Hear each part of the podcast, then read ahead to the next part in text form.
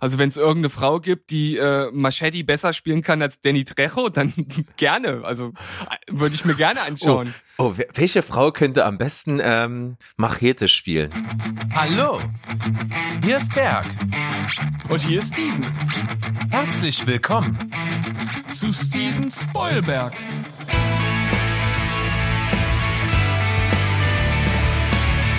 Steven Spoilberg.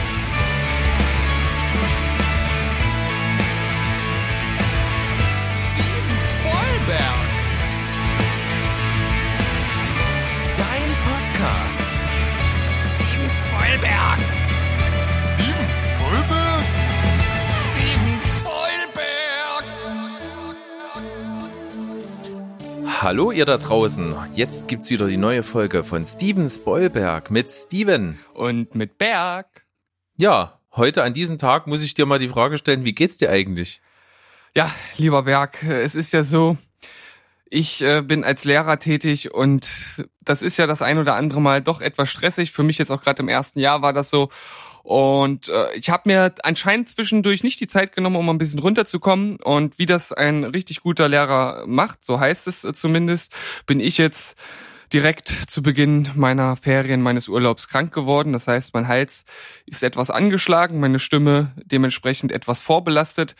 Und ich muss etwas haushalten und schauen, dass ich äh, hier heute durch die Folge komme ohne, ohne Folgeschäden. Ja, also gucken wir mal. Aber das kriegen wir schon irgendwie hin. Ja, dann bitte jetzt an alle Hörer ein kollektives Oh. Oh, ihr seid so lieb. Danke, jetzt geht's mir gleich besser. Ja, und damit es dir gleich noch besser geht, pass auf, wir machen heute nicht Bergs zynisches Filmplot-Quiz, machen wir nächste Woche wieder. Ich komme jetzt mal mit einem schönen filmbezogenen Flachwitz. Okay, also bin ich jetzt zwar ein bisschen traurig, dass es heute kein äh, zynisches Filmquiz gibt, aber ich bin für Flachwitze immer zu haben. Von daher bin ich mal gespannt, ob du mich als ausgewiesener Flachwitze-Experte und Kenner da jetzt überzeugen kannst. Schieß mal los. Pass auf. Steht ein Mann und da ist eine Mutter mit ihrem Kind und das Kind sagt, Oh Mama, warum hat denn der da drüben so hängende Schultern? Da sagt die, das ist Edward mit den schweren Händen. Okay. Ah, ja, doch, doch, der ist gut. Das gefällt mir. Na, vor allem äh, mag ich halt diese äh, Flachwitze, die nicht einfach nur einfach nur flach und niveaulos sind, sondern halt auch noch so einen gewissen Wortwitz mit drin haben. Und der hier ist echt, der ist, der ist gut, gefällt mir. Niemand, den ich dir bisher erzählt habe, hat gelacht. Du bist der Erste, das freut mich Wirklich? sehr. Äh, Jetzt, Ja. Also, ich, also nicht, dass ihr jetzt denkt, irgendwie, keine Ahnung, wir sprechen uns hier ab und, und lachen. Und deswegen einfach, ich, ich fand den wirklich äußerst, äußerst gut. Ich Vor auch. allem, vor allem, wenn ich jetzt nochmal drüber nachdenke. Total gut. Edward mit Wenn man sich das bildlich vorstellt, ist das schon cool. Okay. Ja, ich habe ja gesagt, äh, Flachwitze, das ist mein Metier. Äh, von daher ähm, könnte ich da jetzt auch noch schnell mal mit, mit einem um die Ecke kommen. Und zwar, Echt, hast du da was, was so filmbezogen ist, aus dem Hut so direkt? Ja, na klar, pass auf. N- Äh, neulich im Kino sagt die Verkäuferin, das Popcorn süß oder salzig? Er, naja, so wie meine Freundin, Verkäuferin, hässliches Popcorn haben wir nicht. Ja, ich, ich hätte sehr viel mehr gelacht, wenn ich ihn noch nicht kennen würde. Aber der, den finde ich auch wirklich gut. Es ist natürlich äh, jetzt äh, auch ein durchaus gängiger Witz, aber ich dachte so zum Start, vielleicht können wir ja ab und an mal noch andere mit einbauen. Können wir tun. Weil ich weiß ja nicht, ob du es wusstest, aber wenn Chuck Norris ins Kino geht, bekommt er eine Fernbedienung. Der ist auch nicht schlecht. Den kannte ich tatsächlich noch nicht. Ja, Aber Chuck, Chuck Norris kann ja alles. ja, Chuck Norris kann alles. Okay. Genug davon. Nicht, dass wir hier vollkommen aus dem Ruder laufen. Ich Genau. habe schon ein bisschen Tränen in den Augen. Ja, äh, ich glaube, du wirst jetzt vielleicht äh, gleich die nächsten Tränen lachen, wenn ich dir den Link zu äh, deiner Lesung für heute rüberschicke. Und zwar ist das diesmal ein Film aus einem etwas an, anderen Genre, aber nichtsdestotrotz äh, doch sehr trashig. Und ich möchte bitte, dass du zuerst die Inhaltsangabe vorliest und dann zum Schluss den Titel enthüllst, weil die Inhaltsangabe, die ist jetzt nicht so mega lustig oder spannend, aber der Titel, der hat's schon in sich. Okay, Oder Oh zäumen wir das Pferd heute mal von hinten auf. ich, genau, ich, ich schicke, pass auf. So. Da ist es.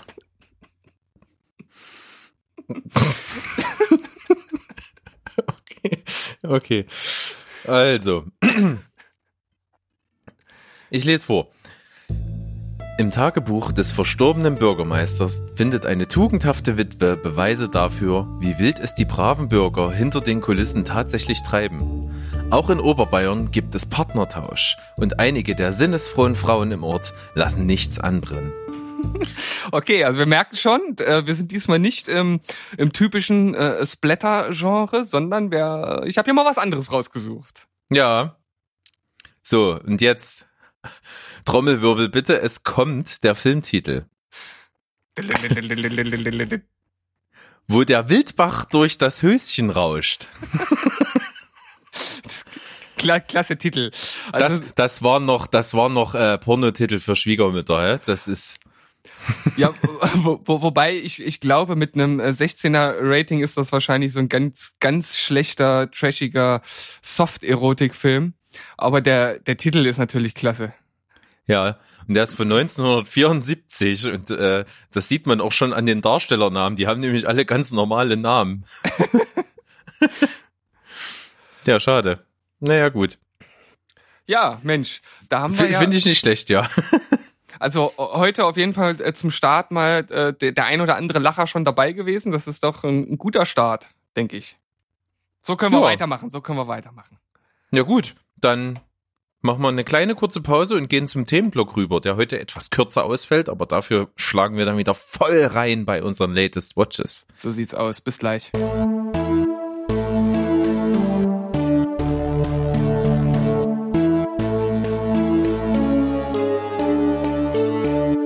So, hallo, willkommen zurück. Wir starten in unseren heutigen Themenblock. Und als ich vor nicht allzu langer Zeit über Filmstarts gesurft bin, oder sagt man über, durch, auf, ne? Auf der Filmstarts-Seite gesurft bin. Ja, ich, Kann man so ich glaub, ausdrücken. Ich glaube, Ich- das ist am passendsten. Ne? Man, man reitet ja nun auf einer Welle. Aber das, ja, okay, ich, ich verstricke mich gerade in äh, Theorien. ähm, genau, und du musst ja sparen mit deiner Stimme. Ja, das stimmt. Ich rede schon wieder viel zu viel. Aber okay, also auf jeden Fall habe ich dort eine News gelesen und es geht um den oder um das real äh, verfilmte Remake der Meerjungfrau Ariel. Und es wurde die Darstellerin bekannt gegeben und es handelt sich dabei um Hale Bailey. Nicht Barry, ja, die wir alle aus der unglaublich guten Catwoman-Verfilmung kennen, sondern eine, äh, das ist eine junge R&B-Sängerin, die ich jetzt persönlich gar nicht wirklich kenne. Ich weiß gar nicht, ob, ob dir die was sagt. Keine Ahnung, da bin die ist ja auch noch total jung, keine Ahnung. Ja, Das bin ich ja nicht Zielgruppe. nee, aber die hat wohl auch schon in einer Serie mitgespielt, Grown-ish. Keine Ahnung, was das für eine Serie ist. Habe ich jetzt ehrlich gesagt auch nicht recherchiert. Aber darum ge geht's mir jetzt auch gar nicht. Mir geht's halt darum, dass diese äh, junge Dame eine, ja, eine Afroamerikanerin ist. Also das heißt, sie hat dunkle Hautfarbe und das führte natürlich äh, sofort wieder zu äh, entsprechenden Reaktionen, wie man denn äh, Ariel, die Meerjungfrau, mit äh, einer schwarzen Person besetzen kann. Und da frage ich mich, da, dieses Thema gab es ja schon des Öfteren auch bei anderen Rollen, egal ob das nun äh, der äh, Kingpin im ersten Daredevil-Film ist, der ja dann anstatt weiß auf einmal schwarz war. Ähm, es gibt bestimmt auch noch andere Beispiele, vielleicht fällt dir da gerade irgendwas ein. Also das ist ja durchaus immer. Na, es gab doch bei diesen Spider-Man in New, New Universe, dieser ähm, animierten äh, Film, oder diesen animierten Film gab es da auch einen schwarzen Spider-Man, oder? Genau, das ist da, Miles Morales, aber da muss man dazu sagen, dass es den auch in den Comics gab. Also das ist nichts, was der, was der Film sich überlegt hat. Ähm, das ist im, im Zuge des. Stimmt, das ist der Unterschied, ja, das ist richtig. Ja. Ähm, aber da gab es natürlich auch einen Aufschrei, weil viele die zugrunde liegenden Comics nicht kannten und dementsprechend sich dann auch gefragt haben, hä, Spider-Man war doch immer Peter Parker und das ist ja so auch nicht richtig. Also es gab auch noch andere Leute, die kurzweilig mal Peter äh, Spider-Man gespielt haben in den Comics, aber natürlich ist der archetypische Spider-Man nun Peter Parker gewesen und dementsprechend haben sich da dann auch viele drüber aufgeregt. Und äh, ich stelle mich äh, oder stelle mir dann an dieser Stelle immer die Frage, ist dieser Aufschrei äh, berechtigt? Gibt es da irgendwo, ja, einfach Grenzen, die es einzuhalten gibt? Ist, ist da zu viel gewollte Political Correctness mit enthalten oder äh, soll man da jetzt nicht auch einfach mal alle fünf gerade sein lassen und wenn es halt einfach passt und irgendwie ich sag mal, vernünftig umgesetzt werden kann, so dass am Ende etwas rauskommt, was in sich auch schlüssig ist, dann ist es mir am Ende Wurst, ob die jetzt äh, schwarz ist oder nicht. Es ist halt einfach erstmal ungewohnt, weil man natürlich einfach bei Ariel nichts anderes gewohnt ist. Es gab ja meines Wissens nach nie eine schwarze Ariel in irgendeiner Form. Und von daher ist das natürlich erstmal ungewohnt, aber ich sag immer bei solchen Sachen, irgendwas werden sich die Leute dabei gedacht haben. Manchmal ist es vielleicht nicht zu 100 Prozent sinnvoll, aber ich warte dann auch einfach erstmal ab, bis das Endprodukt da ist, um dann halt zu schauen, ob es funktioniert oder nicht.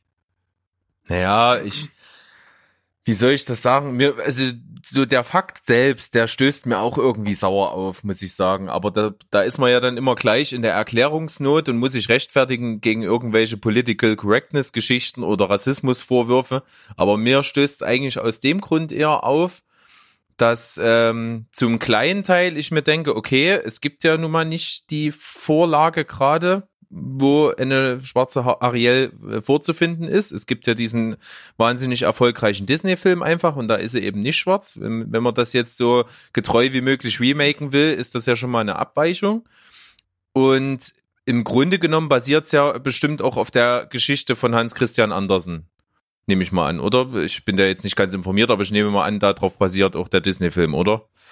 Das kann ich dir ehrlich gesagt nicht sagen. Weiß ich nicht gehen wir jetzt mal davon aus, ich glaube, das ist tatsächlich so. Ähm, in dem Buch weiß ich nicht, ob das da beschrieben ist, wie die Hautfarbe der Meerjungfrau ist. Das kann ich jetzt auch nicht genau sagen, aber ich vermute mal nicht, dass das näher beschrieben wurde und steht eventuell ja auch gar nicht zur Debatte. Das Problem, was ich habe, ist, dass ich, dass mir solche Entscheidungen einfach nur so vorkommen, als würde man mit Absicht provozieren wollen, zum einen, also, dass man halt jetzt schon alleine durch die Tatsache jetzt mega im Gespräch ist und dass der Film auf jeden Fall ähm, besprochen wird ohne Ende und sich schon da deswegen marketingmäßig streut. Und das zweite ist, dass es einfach auf diese völlig kopflose Diversity-Debatte ähm, mit aufspringt, die jetzt seit einiger Zeit in Hollywood dort abgeht, die ich einfach nur schwierig finde. Also das erste mit dem Marketing ist natürlich ja, was heißt natürlich, also das können wir ja auch nur mutmaßen, aber es liegt ja wirklich sehr nahe, dass das einfach Publicity bringt und es gibt ja keine schlechte Publicity und in dem Sinne hat die Info, denke ich mal, schon gebracht, ja, dass der Film ins Gespräch kommt. Also von daher, also aus rein marketingtechnischer Sicht kann man das absolut nachvollziehen. Und was du jetzt meinst, dass das halt auf diese äh, typische äh, ja, also auf, auf, auf diesen politischen... Diversity-Debatte. Ja, ja, das, das, das ist, halt ist ja so das Schlagwort, was da in Hollywood rumgegangen ist. Das hat ja so weit schon geführt, dass äh, bei diesen Oscar-Verleihungen dann unbedingt auf Krampf in jeder Kategorie auch unbedingt nochmal so irgendwie Schwarze nominiert werden müssen, obwohl man das vorher nicht gemacht hat. Das hängt natürlich sicherlich mit, äh, mit äh, gewissen rassistischen Neigungen in der äh, doch sehr alte weißer, alte weise männerlastigen Academy ähm, schon zugrunde. Aber ich erinnere mich zum Beispiel, dass für The Shape of Water Octavia Spencer nominiert wurde für die beste weibliche Nebendarstellerin. Und das kann mir kein Mensch erklären, dass das mit äh, Leistung zusammenhängt. Das ist einfach nur, oh, wir brauchen noch eine Schwarze und die ist beliebt und die hat auch schon wahnsinnig gute Rollen gespielt, die nehmen wir jetzt einfach mal. Aber die Rolle, die sie in The Shape of Water gespielt hat, rechtfertigt nicht mal im Ansatz eine Überlegung, die zu nominieren, finde ich. Ja, also das kann ich auf jeden Fall äh, bestätigen. Also ich meine, die hat das einfach solide runtergespielt, aber wenn man diese Leistung äh, zugrunde legt, dann kann man auch 50 andere für die Rolle nominieren. Und ein Oscar soll nun mal der bekommen, der es halt auch wirklich außergewöhnlich macht. Und da liegt es natürlich schon nahe, dass man durch die Diskussion, die es vorher gab, dann dort den Schritt gemacht hat und gesagt hat, ja, pass auf, die nehmen wir jetzt noch mit rein, dann gibt's wenigstens kein Gelaber drumherum. Vielleicht auch dann so nach dem Motto, ne, wir wissen sowieso, gewinnen wird sie nicht, wir haben da andere, die sind besser und dann nehmen wir sie mit rein und ob wir jetzt dann noch eine Weise mit reinnehmen oder nicht, ist dann am Ende Wurst. Kann Ja, es sind alles, sind alles ketzerische Gedanken, aber ich glaube, da ist sehr, sehr viel Wahrheit dran. Und gerade ähm, was diese De Debatte so generell gebracht hat, äh, finde ich halt ab und zu mal schwierig, weil du findest zum Beispiel auch keine Netflix-Produktion, die momentan irgendwie rauskommt, sei es Serie oder Film, wo nicht irgendwo jemand Transsexuelles drin vorkommt oder irgendwo unbedingt äh, ähm, noch Schwule drin sein müssen oder ähnliches. Das wird halt ganz, ganz oft gemacht. Das fällt sehr, sehr stark auf. Und äh, es ist ja generell ja erstmal nicht verwerflich, aber ich finde, es fällt extrem auf, dass das überall immer auf Krampf eingebaut wird. Und das finde ich halt auch schwierig. Also ich finde das auch überhaupt nicht schlimm. Und wenn das Sinn macht, das in die Serie einzubauen, dann kommt's halt mit rein. Und wenn es halt keinen Sinn macht, dann brauch's halt auch nicht drin sein. Wenn man es halt auf Krampf mit einbaut, dann hat man natürlich am Ende einfach auch ein Glaubwürdigkeitsproblem. So, ne? äh, ich, ich denke, dass diese Debatte, die damals angestoßen wurde nach der Oscarverleihung, wo ich weiß nicht genau, welche das war, vor drei, vier Jahren, ne, wo wirklich, äh, weiß gar nicht, war da überhaupt ein Schwarzer nominiert? Das weiß ich gar nicht, aber das war ja, ich glaube, im, das war ja das, wo im Folgejahr dann Jada Pinkett Smith, glaube ich, allen voran äh, auch die Oscars boykottiert hat. Die ist auch gar nicht hingegangen und so. Ich, ja, das muss drei Jahre her sein oder, oder vielleicht schon vier sogar. Ja. Müssen wir nochmal recherchieren, aber äh, ist ja jetzt auch gerade nicht Kern unserer Diskussion. Aber da finde ich es halt, äh, ich meine, das ist dann schon extrem auffällig. Natürlich kann man sagen, okay, die, die dort nominiert wurden, das waren halt einfach gute schauspielerische Leistungen und das war alles nur Zufall. Aber wie du halt auch sagst, ne, vielleicht kann man da auch schon mit den Leuten, die dort drin sitzen, einen gewissen Zusammenhang äh, herstellen. Äh, wobei ich glaube, da ja mittlerweile äh, au- auch durchaus äh, dunkelhäutige Menschen mit in der Jury sitzen, aber wahrscheinlich haben die einfach nicht so viel Einfluss. Alles jetzt äh, viel Rumgerederei um, um Sachen, die wir gar nicht wirklich einsehen können. Ich finde halt nur, dass es wichtig ist, dass man, dass man sowas nicht zum Selbstzweck verkommen lässt und dass man halt am Ende einfach glaubwürdig bleibt. Also wenn es Sinn macht, dort jemand anderen einzusetzen, warum nicht? Ich persönlich hätte halt auch nichts dagegen, wenn man jetzt als neuen James Bond tatsächlich Idris Elba nehmen würde. Entspricht halt überhaupt nicht dem, was äh, ursprünglich mal für James Bond vorgesehen war, aber das hat ja Daniel, Daniel Craig auch schon nicht mehr verkörpert. Ne? Also von daher sage ich. Das sehe ich genauso, weil ja nicht? auch, äh, ja, James Bond ähm, ist ja, im, kann man ja im weitesten Sinne ja auch so fassen, dass der Name schon alleine einfach auch bloß ein Codename ist, den jeder da äh, oder immer mal einer dort bekommt. Das ist nun mal einfach wahrscheinlich so. Ja, und am, am Ende ist es ja auch einfach, ist es ja auch einfach, äh, jetzt habe ich gerade einen Faden verloren, ich weiß gar nicht genau, was ich sagen wollte. Ich glaube, das ist meine Krankheit. Ähm, Ach komm. Schieb da jetzt nicht alles drauf, wenn du mal Matsch warte. in der Birne bist. äh, ich weiß nicht mehr, was ich sagen wollte. Keine Ahnung. Na Ir gut. irgendwas nochmal, Aber- irgendwas zu James Bond. Ja, aber wir waren ja jetzt eigentlich bei ähm, Ariel. Ja. ja, wie gesagt, ich find's komisch. Das will ich mal abschließend noch dazu sagen. Die macht das bestimmt toll. Wenn die, äh, sag ich mal, auch, die ist ja, was ist Mu Musikerin ist er hauptsächlich oder was? Ja. Ja, dann kann die natürlich die doch durchaus vielen Gesangsszenen bestimmt auch gut rüberbringen. Ist ja vom Alter her auch bestimmt interessant für die Rolle. Warum nicht? Dann kann sie es von mir aus machen, aber als Remake finde ich das irgendwie schwer. Und es kommt mir eben trotzdem so ein bisschen aufgesetzt vor, einfach um zu provozieren und um äh, diesen Gedanken halt weiter zu spinnen. Ja, das, das fasst ja im Grunde genommen jetzt auch ein bisschen das zusammen, wie ich es halt sehe. Also das, das will provozieren, das will vielleicht jetzt einfach auch alles richtig machen, wobei, weiß ich nicht, äh, hätte sich wahrscheinlich jetzt keiner drüber beschwert, wenn sie einfach eine hellhäutige Dame genommen hätten. Ne? Hätte ja keiner gesagt, warum habt ihr nicht eine schwarze genommen? Ne? Das wäre ja niemals aufgekommen. Und deshalb denke ich schon, dass da definitiv Kalkül mit dabei ist. Ja, da sagst du was Wahres.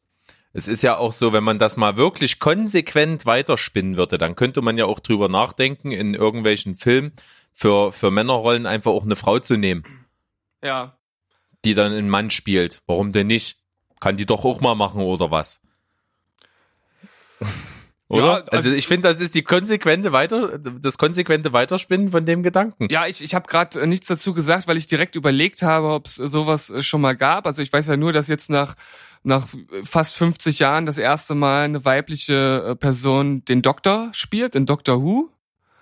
Das ist ja auch sowas, was es vorher noch nicht gab. Wobei ich jetzt nicht genau weiß, ja, ob ob das Grundmaterial nur ein ein äh, einen männlichen Doktor vorgesehen hat. Ähm, aber was anderes fällt mir jetzt so spontan, glaube ich, gar nicht ein. Aber da ist ja wenigstens dann in der, äh, soll es ja auch eine Frau sein. In, Ja, so wie es ja. geschrieben ist, sage ich mal. Das Ich- ist ja schon noch ein Unterschied. Das ist ja genau wie, wenn ich mir die Vorlage von äh, Sherlock Holmes nehme und dann mal die Serie Elementary, in der ja äh, Dr. Watson quasi ja von äh, Lucy Liu gespielt wird und eine alte Frau ist. Ja, siehst du, da hast du doch dann dein, dein Beispiel. Meins war nicht so passend, wie du selbst Ja, bemerkt aber hast. es ist ja trotzdem das Gleiche. Es soll ja trotzdem in der Adaption ja trotzdem eine Frau sein. wie meinst du das? Aber ich meine, ich meine jetzt zum Beispiel, dass eine Frau eine Männerrolle spielt. Also nicht eine Rolle, die eigentlich ein Mann ist, wie jetzt wie dort, sondern dass wirklich ein Mann auch ach so, sein soll. Ach, ach so, okay, ja. Das ja, meine ich. Verstehe. Ähm, ja. Ich sag, also wie gesagt, ich, ich bleib da grundsätzlich für, für alles offen. Ich wüsste nicht genau, warum man das machen sollte, weil am Ende will man ja, dass das, dass das, was rauskommt, das bestmögliche Produkt ist. Und ich wüsste nicht, ob das dann der richtige Weg ist, ne, den man gehen sollte. Also du möchtest jetzt sagen, dass eine Frau nicht auch mal eine Männerrolle spielen kann.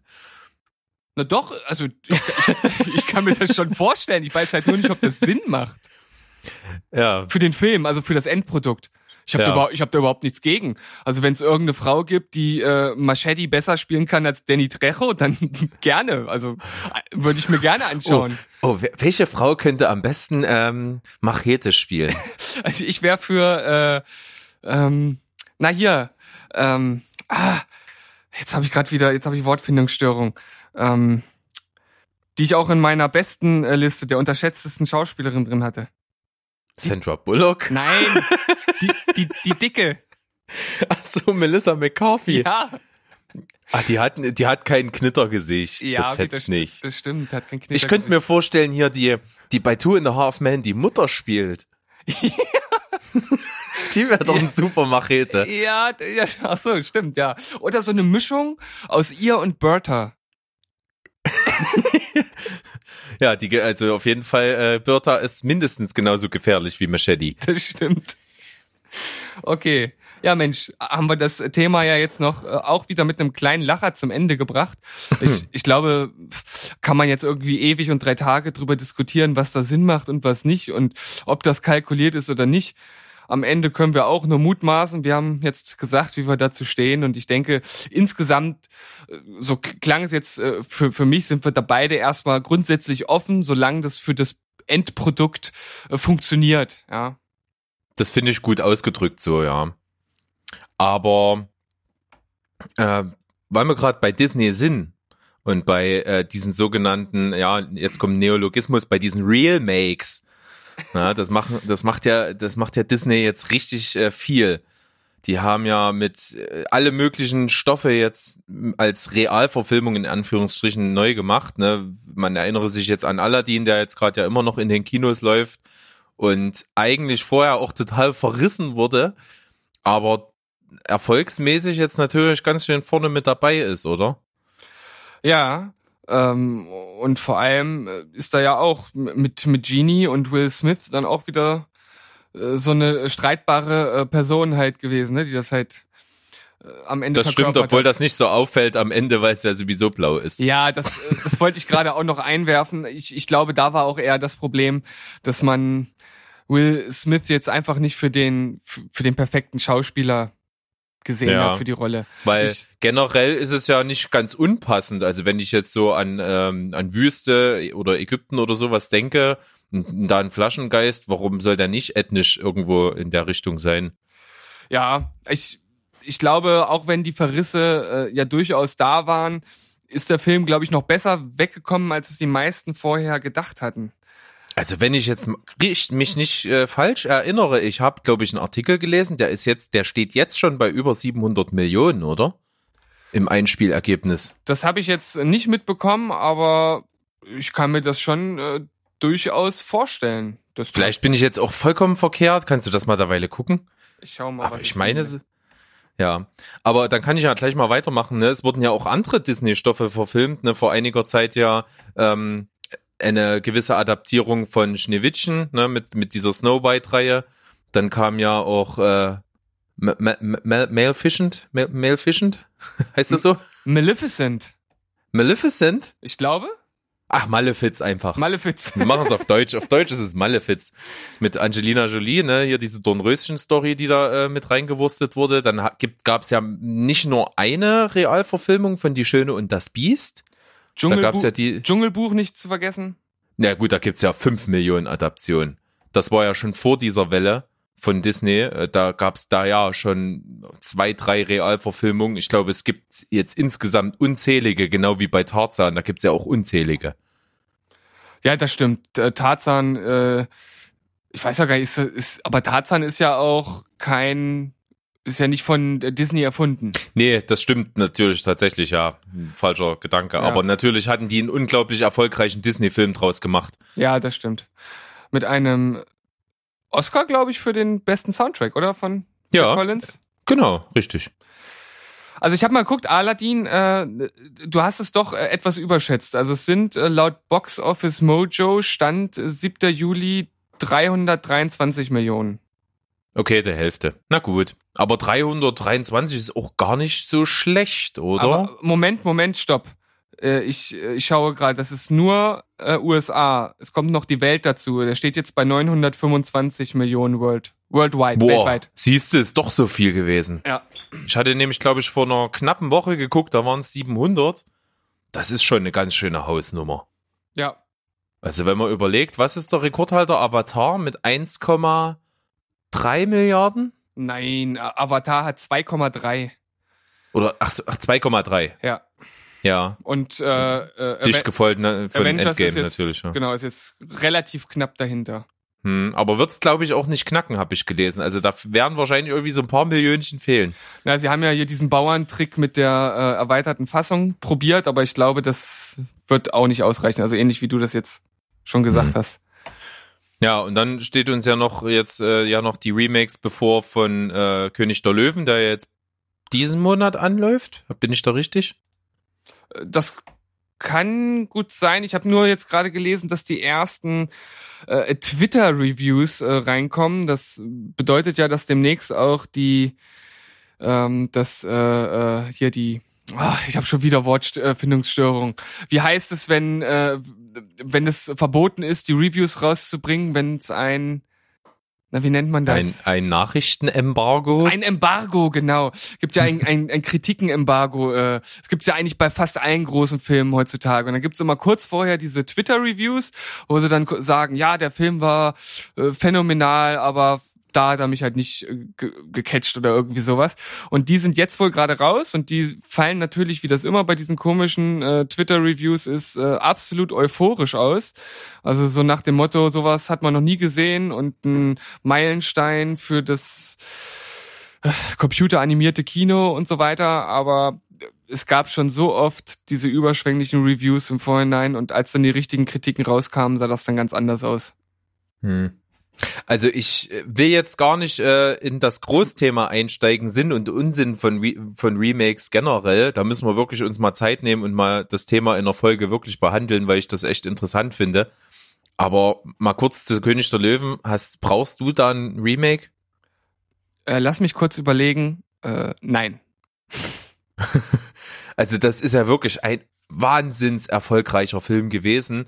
Bis heute toll und ist praktisch ja auch nicht gealtert. Wenn man das jetzt mal so will. Was, was willst du da jetzt verbessern?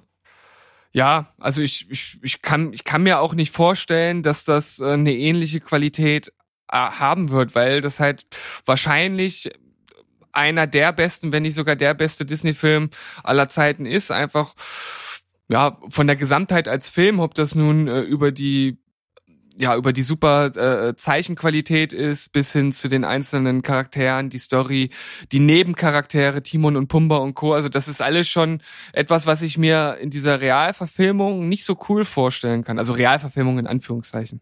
Und wenn du dir mal einfach auch die Marketingmaschine nimmst, das ist ja bis heute eigentlich äh, niemals abgebrochen. Ne? Alles ist König der Löwen, was da vermarktet wird. Da, da gibt's ja, äh, klar mal, vom, vom Musical braucht man ja gar nicht zu sprechen, das gibt's. Es gab eigene Serien von eigenen Figuren? Timon und Pumba hatten auch eigene Filme. Es äh, gibt ja alles, was äh, auf sich auf König der Löwen bezieht. Ja, und wahrscheinlich haben sie sich gedacht, im, im Zuge jetzt der fortschreitenden Technik und der Möglichkeiten wäre es gut, die Kuh dort weiter zu melken oder den Löwen vielleicht an dieser Stelle. Passt Kannst ja mal versuchen, einen Ja. Löwen zu melken.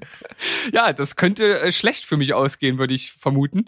Aber wenn Disney das macht, äh, kommt da, glaube ich, anstatt äh, Löwenmilch, falls es sowas überhaupt äh, gibt, kommt Tigermilch. Da, Gibt's einen deutschen Film, der heißt Tigermilch. Ja, aber statt Tiger oder Löwenmilch kommen dann da grüne Scheinchen raus, glaube ich.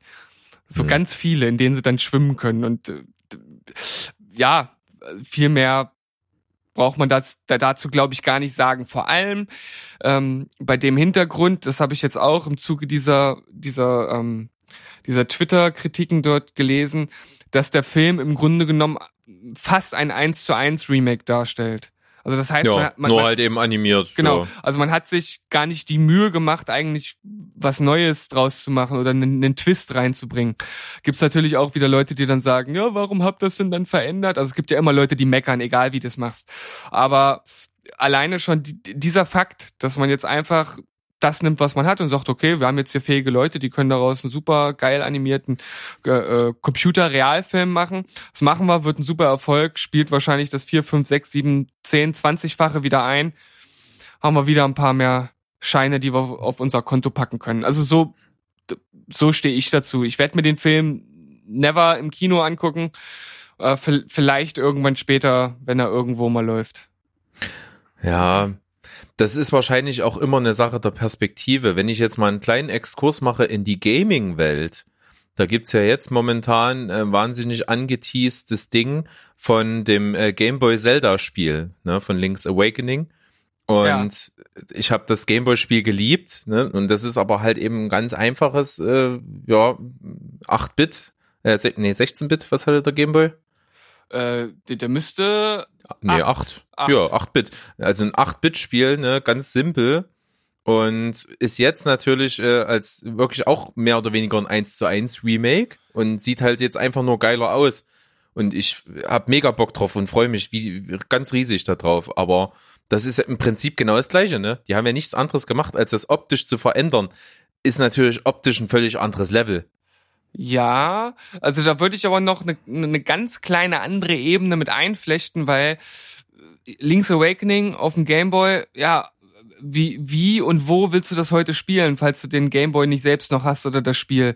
Also, wenn es jetzt einfach praktisch auf einer neuen Plattform nochmal rauskommt und, und schöner ist, dann ist es halt auch einfach im, im Sinne des Retro-Faktors, weil man es halt von, von früher kennt, halt was, was man sich dann wahrscheinlich gerne kauft und dann nochmal spielt. Auch, ja, einfach halt der Tatsache geschuldet, dass das Original, da kommst du gar nicht so einfach ran. Ist vielleicht so ein, so, eine, so ein kleiner Erklärungsversuch. Ja, du bist ein Fuchs. Ja. Du hast da ja schon die richtigen Gedanken. Okay, dann schließen wir mal das Thema ab. Äh, einzige, was jetzt noch offen ist, ne, es gibt ja jetzt einen neuen Trailer vom, von der Realverfilmung von Mulan, um das Ganze noch äh, ein bisschen zu vervollständigen. Ja, den habe ich gesehen, den Trailer. Ich nicht, ich gucke keine Trailer. Ich weiß. ähm, aber ich, ich kann dir ja äh, sagen, dass ich den Trailer äußerst gut fand. Ja. Also okay. der, der wirkt, zumindest jetzt dieser erste Trailer wirkt äh, recht erwachsen. Also es gibt da noch nichts von irgendwelchen äh, von irgendwelchen Sing-Szenen oder ähnlichen zu sehen. Ähm, es wirkt alles also düster in Anführungszeichen, jetzt nicht The Dark Knight düster, aber für einen Disney-Film wirkt es wirkt es recht erwachsen. Und da bin ich mal gespannt, was sie da am Ende draus machen. Und wenn Mulan ein was hervorgebracht hat, was uns heute noch prägt, dann ist es die Mulan Szechuan Sauce. Kleiner Exkurs zu Rick und Morty. da sagst du was. Ja. Der, der Treibstoff, der, der, der den Sinn ausmacht, ja. Es geht nur darum, und das ist immer nur darum gegangen.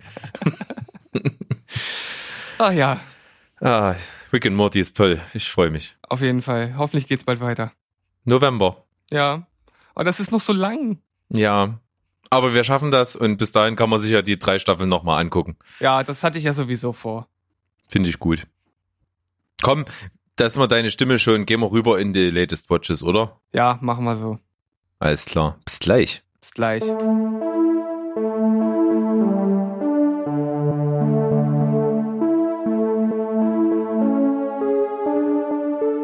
So, jetzt sind wir zurück und reden über das, was wir die letzte Woche gesehen haben. Und ich bin gespannt. Ich habe selber zwei Filme am Start und zwei Serien am Start.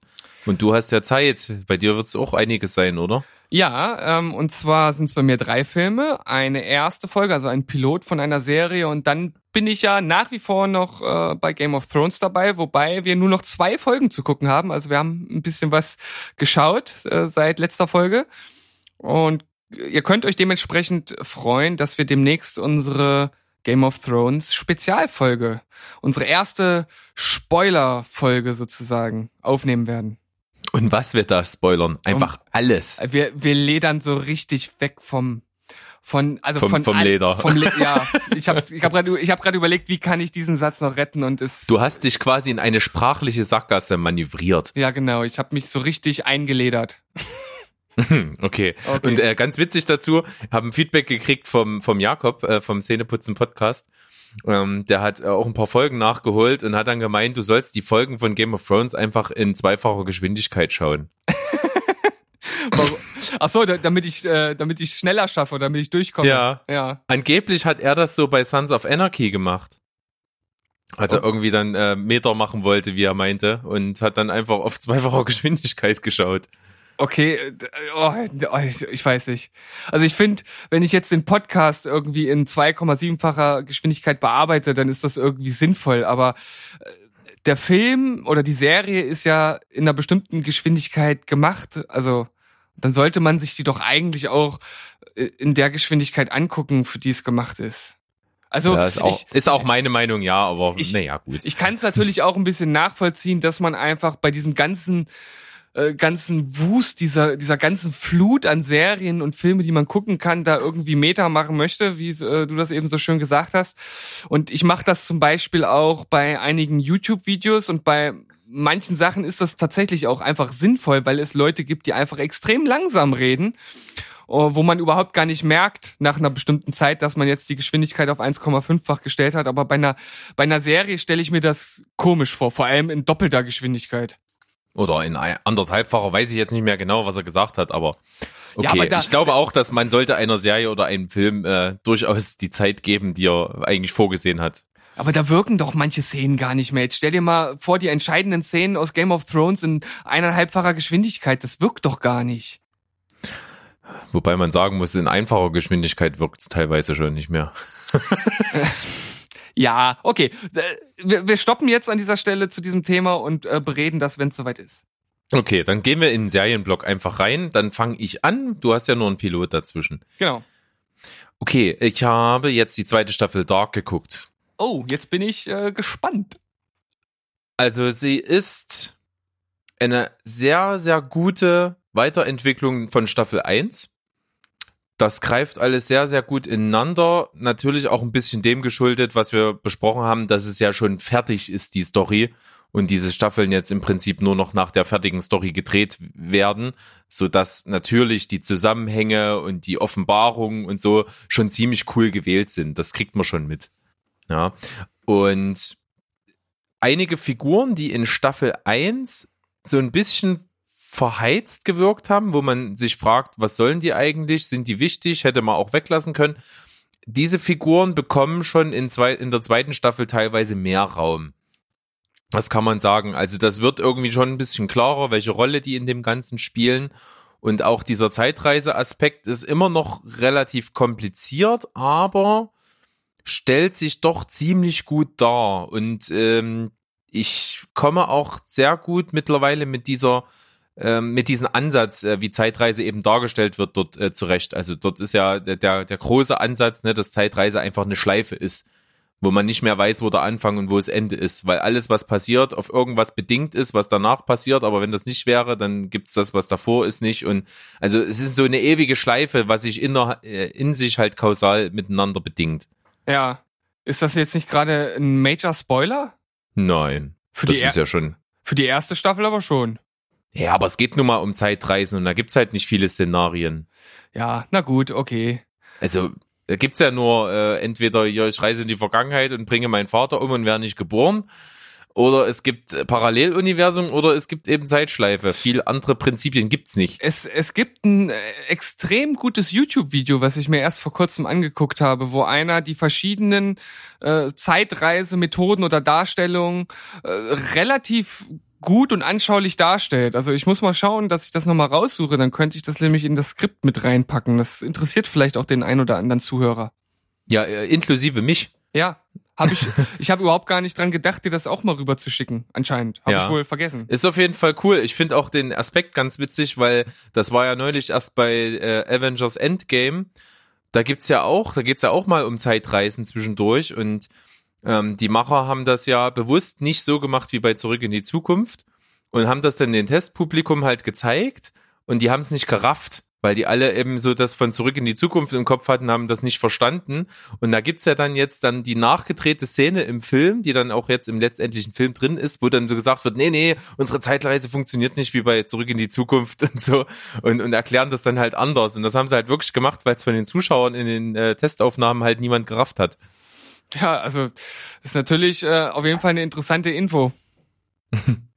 Ja, aber zurück zu Dark. Ähm, visuell auch weiterentwickelt. Ich finde das ja immer ganz cool, wenn du eine Fortsetzung von was hast und denkst dir, okay, das Setting ist das gleiche und dann werden die typischen Orte, an denen das spielt, aus anderen Kameraperspektiven gezeigt. Das reicht schon, um das irgendwie frisch zu machen und das finde ich halt bei Dark ganz cool. Weil wesentlicher Bestandteil der Serie ist ja schon dieser Ort rund um dieses Atomkraftwerk und wie das alles wirkt und wie das verbunden ist und diese, dieser optische Charme und dieses auch optische Trademark, was sich da jetzt schon entwickelt hat bei der Serie. Und das wird halt wieder eingesetzt, aber ein kleines bisschen anders, so dass es halt irgendwie frisch wirkt und äh, schon alleine der, der Vorspann, also das Opening, das ist jetzt visuell anders gestaltet und das ist unglaublich gut. Ich fand ja das von der ersten Staffel schon echt geil und das zweite ist auch richtig, richtig gut gelungen. Also da kann man ja jetzt anscheinend wirklich äh, richtig stolz sein, dass wir endlich mal äh, ein, eine Serie mit internationalem Format auf die Beine gestellt haben. Also eine, die wirklich auch anscheinend überall Anklang findet. Das macht mich ein bisschen stolz. Richtig. Und mein einziger Kritikpunkt eigentlich ist auch in der zweiten Staffel geblieben. Es gibt halt manchmal dort Figuren respektive Schauspieler, die etwas hölzern spielen, was so irgendwie so ein bisschen typisch deutsch rüberkommt. Das kommt auch in der zweiten Staffel noch vor, aber ist trotzdem der Rest ist wirklich auf internationalem Niveau. Das guckt man wirklich gerne an.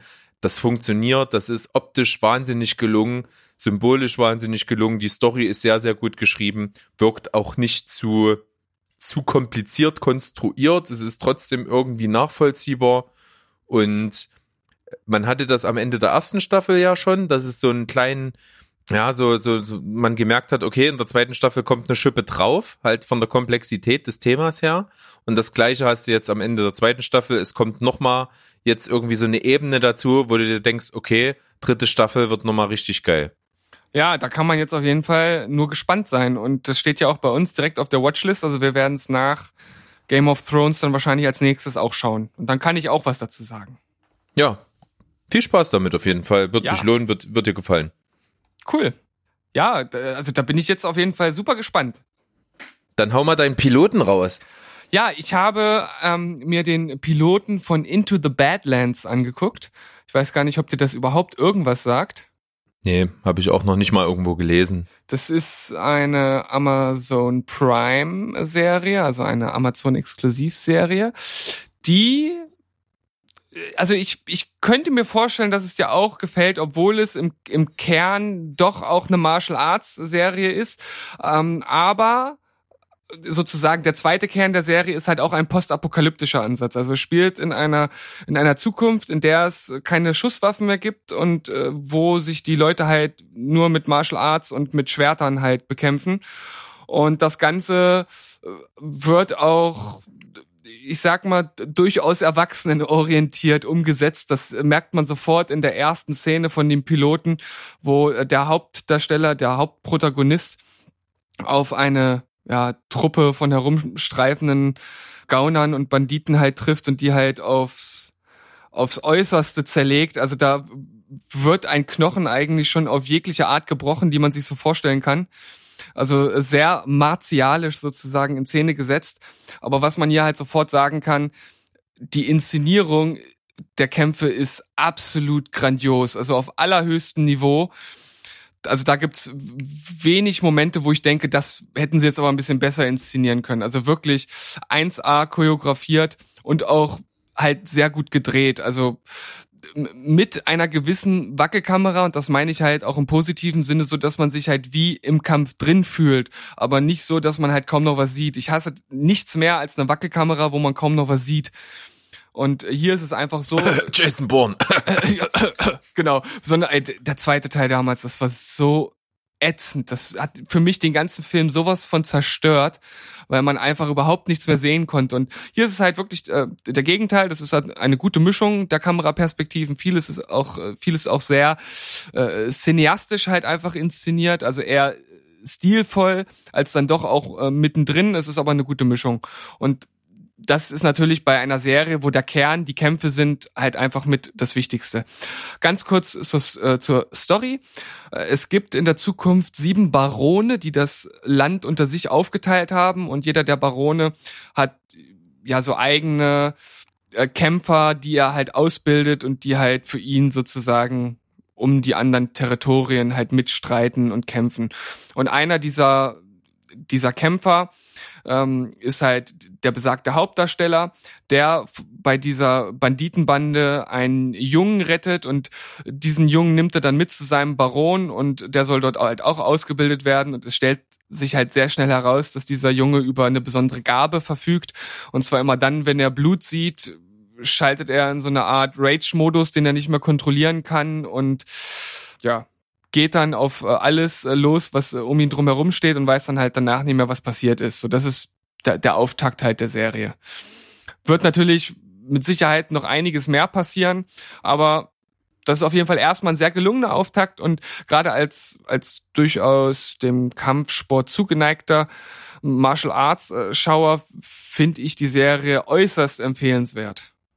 Ja, ist natürlich, wie du schon sagst, nicht unbedingt mein Leibthema. Aber ja, es gibt natürlich, wie du schon immer, wie wir schon immer mal erwähnen, so viele Serien, dann äh, ist das natürlich bei mir auf der Liste wahrscheinlich eher weiter hinten. Äh, trotz dessen, dass es ziemlich interessant klingt, wie du es erzählst. Ja, wie gesagt, ich finde halt vor allem diesen, äh, auch dieses postapokalyptische Setting, das ist jetzt hier nicht so ganz krass inszeniert, wie das bei Mad Max oder so der Fall ist. Also es wirkt alles noch ein bisschen nahbarer aber äh, ich, ich finde die Mischung extrem interessant, weil das gibt es oder gab es, glaube ich, bis jetzt nicht so oft, dass halt dieses eher postapokalyptische, äh, futuristische, also nicht futuristische im Sinne von Raumschiffe und Co., aber dass es halt in der Zukunft liegt und das Ganze verbunden mit, mit so, so Martial Arts und Kämpfen, das da fällt mir jetzt nichts auf Anhieb ein, was so, was so ähnlich wäre. Und von daher ist das durchaus ein Alleinstellungsmerkmal. Also ich kann dir einfach nur empfehlen, schau dir einfach mal die ersten 15 Minuten an und wenn du dann schon sagst, das sagt dir überhaupt gar nicht zu, dann brauchst du halt auch nicht weiterschauen. Na gut, ich gebe dem mal eine Chance. Äh, 8 von 10 für die erste Folge. Ja, cool. Äh, übrigens bei mir Staffel 2 Dark 8,5 von 10, also genau wie die erste bewertet. Ah, und okay. Ja, das bleibt noch offen. Dann ähm, habe ich die fünfte Staffel von Black Mirror geschaut. Ja, sind ja nicht so viele Folgen. Drei. Ne? Nein, nur, es sind nur drei. Ähm, die will ich jetzt auch mal ganz kurz alle auseinandernehmen, weil, wie wir schon mal gesagt haben, als wir über Black Mirror sprachen, es ist ja eine Anthologieserie, das heißt also jede Folge steht für sich. Und so ist es natürlich auch wieder hier, die sind also nicht miteinander verbunden. Äh, es gab bloß mal eine Folge, das soweit kann man ja spoilern, in der vierten Staffel, die so ganz viele kleine Artefakte aus allen anderen Folgen davor immer in sich drin hatte. Da gab es also quasi so eine, so eine Special-Folge. Das ist also das Einzige, wo mal was aufgegriffen wird aus einer anderen. Ansonsten steht jede Geschichte für sich. Ähm, wir haben drei Folgen in der fünften Staffel. Die erste Folge heißt Striking Vipers. Geht quasi um äh, zwei Kumpels, die sich äh, schon seit äh, ja, ähm, jugendlichen ähm, Alter kennen. Und dann gibt's einen Zeitsprung. Die haben also als Jugendliche vorher äh, immer so ein, so ein Street Fighter Tekken ähnliches Spiel immer gezockt miteinander und hatten da immer viel Spaß. Und dann ist eben ein Sprung in die Zukunft, also 10, 15 Jahre später. Und der, die sehen sich nicht mehr ganz so viel, aber weil haben halt Familie und ne, diese typischen Verpflichtungen und haben nicht mehr so viel Zeit. Aber der eine hat Geburtstag und der andere schenkt ihm ähm, die neueste Version dieses Kampfspiels. Äh, Striking, Striking Vipers 10 oder sowas.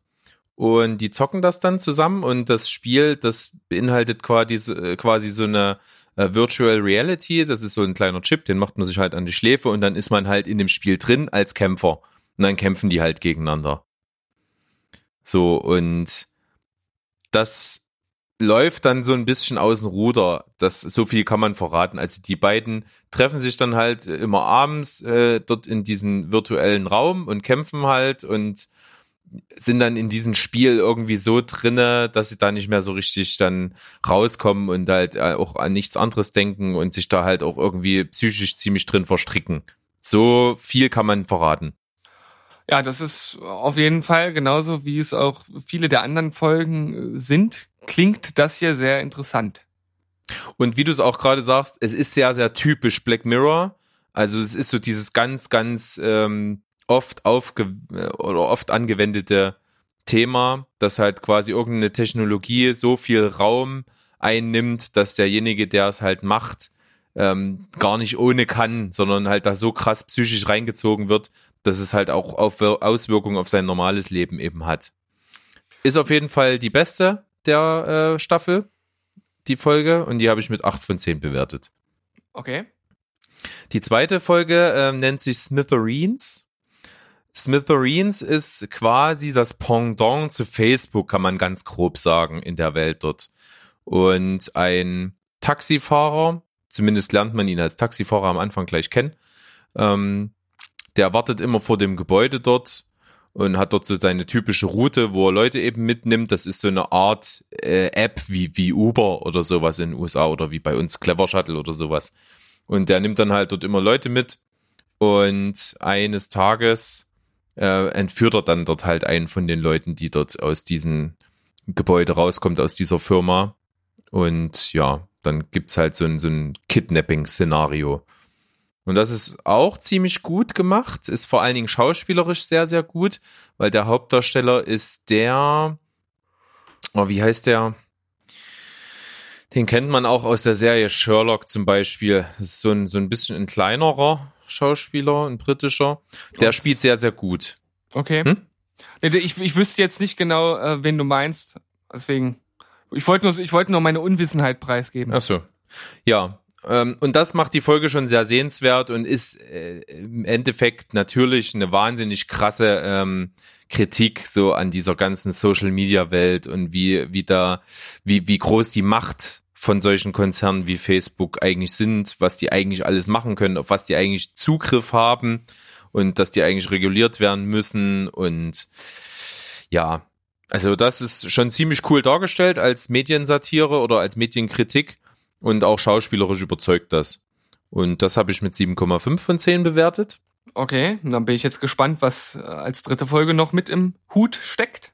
Die dritte Folge ist die schwächste, wo, wobei sie auch gut ist, und das ist die Folge mit Miley Cyrus. Ja, ähm, habe ich vorher auch drüber gehört. Ja, und die, die Folge heißt Rachel, Jack and Ashley 2. Und sie spielt natürlich ein bisschen ihr eigenes äh, Leben. Das heißt also, sie spielt eine junge, aufstrebende ja, Musikerin, Künstlerin, die, also ein Popstar. Und äh, in der Folge ist das so, dass sie halt sehr, sehr berühmt ist und äh, man, ja, sie so halt so diese typische Vorbildfunktion hat, auch gerade für junge Mädchen oder junge Teenagerinnen und sowas. Und dann überlegt sich die Marketingabteilung um sie herum, dass man doch einen kleinen Roboter entwickeln könnte, der ihren Charakter nachempfunden ist. Und genauso ist das. Sie bringen dann halt so eine kleine Puppe raus, die eben mit dem Besitzer dann spricht. Ähnlich wie eine Alexa, im Prinzip eine Weiterentwicklung davon, wenn man so will. Und die quasi auf jede Frage halt eine Antwort hat und ist so ein bisschen im, im Stile eben von dieser äh, kleinen Pop-Prinzessin da antwortet und sich verhält und Tipps gibt zum Schminken und für Jungs und erste Verliebtsein und also solche solche ganz normalen äh, jugendlichen Themen und so und immer natürlich dann mal ja das Produkt vermarktet und so. Okay, und das äh, läuft dann wahrscheinlich auch wieder aus dem Ruder. Ja, Black Mirror typisch natürlich. Natürlich. Ja, ich, ich finde, das ist auch so eine so eine Idee, mit der ich mich halt überhaupt nicht anfreunden kann. Also ich mag halt auch diese ganzen Sprachassistenz gesteuerten komischen Teile halt äh, überhaupt nicht und auch, auch so so eine so eine so eine Puppen, die dann irgendwie mit einem sprechen und sich dann noch irgendwie auf einen anpassen und sich irgendwie weiterentwickeln. Das ist das ist mir alles nichts. Da bin ich dann doch eher eher traditionell. Ist schwierig, ja. Aber ist trotzdem eine ziemlich gute Folge und äh, vor allen Dingen die gute Miley Cyrus kann sehr gut schauspielern und das zeigt sie dort auch, finde ich. Äh, habe die Folge mit sieben von zehn bewertet. Ich komme also für die Staffel 5 von Black Mirror auf einen Schnitt von 7,5 von 10. Ja, na, da sind ja die Folgen äh, gut beieinander und es, es klingt wie äh, ein kurzweiliges Sehvergnügen. Ja. Der Schauspieler übrigens aus der Smithereen-Folge, der quasi Kidnapper dann ist Andrew Scott. Andrew Scott, das ist so ein Allerweltsname, den könnte ich jetzt nicht mhm. zuordnen. Aber ziemlich charismatischer Typ auf jeden Fall und der hat auf jeden Fall zu verantworten, dass, die, dass ich die Folge ganz gut bewertet habe. Na, das ist doch äh, auf jeden Fall mal einen Blick wert. Und äh, auch ich habe das schon bei mir auf der Watchlist stehen. Es wird dann aber definitiv frühestens nach Dark dann folgen. Ja, aber geht relativ schnell, ja, mit drei Folgen. Und jetzt äh, ein kurzer, kleiner Einschub, der da ganz gut zu passt. Ähm, und zwar, ich gehe jetzt einfach mal davon aus, dass du das neueste Video von Sum 41 nicht gesehen hast. Nein. 55, A Matter of Time, äh, nutzt oder greift praktisch die äh, Folge äh, The Waldo Moment auf von ja. Black Mirror ähm, und ähm, 50, was habe ich jetzt gesagt? F äh, 54 heißt es nicht? Habe ich 55 gesagt? 54? 45, dumb ass! Also 45 und die 45 bezieht sich auf den 45. Präsidenten der USA, also auf Donald Trump und dementsprechend wird dieses ganze Prinzip einer computeranimierten, computergenerierten Figur hier auf Donald Trump halt umgewälzt und wie es soweit kommen konnte und so weiter. Das ist also auch auch ganz cool gemacht, das Video. Song ist auch nice. Ja, schön. Also solche Bezüge finde ich halt immer cool. Also wenn dann eben Filme, Serien oder ähnliche ikonische Sachen dann in, in andere popkulturelle Reiche, äh, Bereiche rüberschwappen, das finde ich immer ziemlich geil. Ja, also ist äh, kurzer, kurzweiliger Song, schönes Video, geht nur drei Minuten zehn, also kann jeder mal reinschauen. Sum 41, 45, äh, 54, Mensch. 45, dumb ass. So Verlinkt mal. Ja, verlinkt mal. Dann zum Filmblock und du fängst an. Äh, ich habe äh, noch eine Serie vergessen. Weil, Echt? Ja, na, ich habe ja Tschernobyl geguckt. Ach, ja stimmt, wollten wir uns ja, ja nochmal rücksprechen. Ja, also ich kann das eigentlich so zusammenfassen, dass ich am Ende nach der Serie halt wirklich auf dem Sofa saß mit einem Kloß im Hals, als so die diese ganzen äh, zusätzlichen Informationen zum Schluss dann dort noch eingeblendet worden, wie es dann sozusagen weiterging und dass äh, die Sowjetunion dieses und jenes immer noch nicht wirklich äh, eingestanden hat und äh, dass es offiziell immer noch so und so viel Tote sind und halt so diese ganzen Infos so, so rundherum nach dem, was man sich dort ja im Grunde genommen fünf Stunden lang angetan hat, in Anführungszeichen. Also es war wirklich äh, äußerst äußerst intensiv und gerade in den ersten zwei Folgen, da geht das ja wirklich Schlag auf Schlag, man kommt kaum zum Atmen. Also das ist so packend inszeniert, selbst dann, wenn es in den Folgen später dann auch dialoglastiger wird. Ähm, also ist, für mich ist das tatsächlich ein Meisterwerk. Ja, kann man so sagen. Und ist auch gut, dass es so kurz gemacht haben. Dadurch wirkt das halt auch, äh, wie du schon sagst, extrem intensiv. Man hat trotzdem alles mit drin, was dort äh, eine Rolle spielt und was er erzählbar ist oder was es einfach wert ist, erzählt zu werden.